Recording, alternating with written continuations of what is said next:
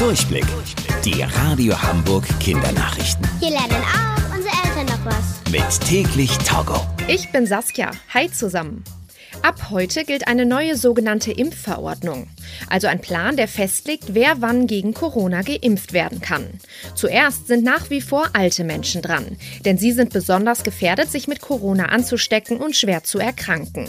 Aber mit dem neuen Plan soll es bald leichter sein, auch jüngere kranke Menschen schneller zu impfen. Doch wann sind eigentlich Kinder und Jugendliche dran? Bisher gibt es noch keinen Impfstoff für die Jüngsten. Alle drei bisher zugelassenen Impfstoffe in Europa sind nur für Menschen ab 16 oder 18 Jahren. Das liegt daran, dass sie nicht an Kindern getestet wurden. Es kann also niemand sagen, ob Kinder die Mittel gut vertragen würden.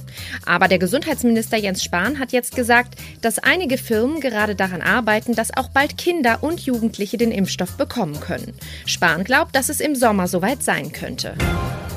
Am Wochenende gab es für viele von euch richtig viel Schnee. Zum Beispiel in Teilen von Nordrhein-Westfalen, Hessen, Niedersachsen und im Osten von Deutschland.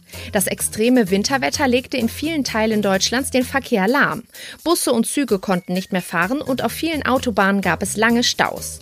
In Thüringen steckte eine Familie mit ihrem Auto fest. Wegen des Schnees konnte sie nicht mehr weiterfahren. Stundenlang versuchten die Eltern und ihre siebenjährige Tochter das Auto vom Schnee zu befreien.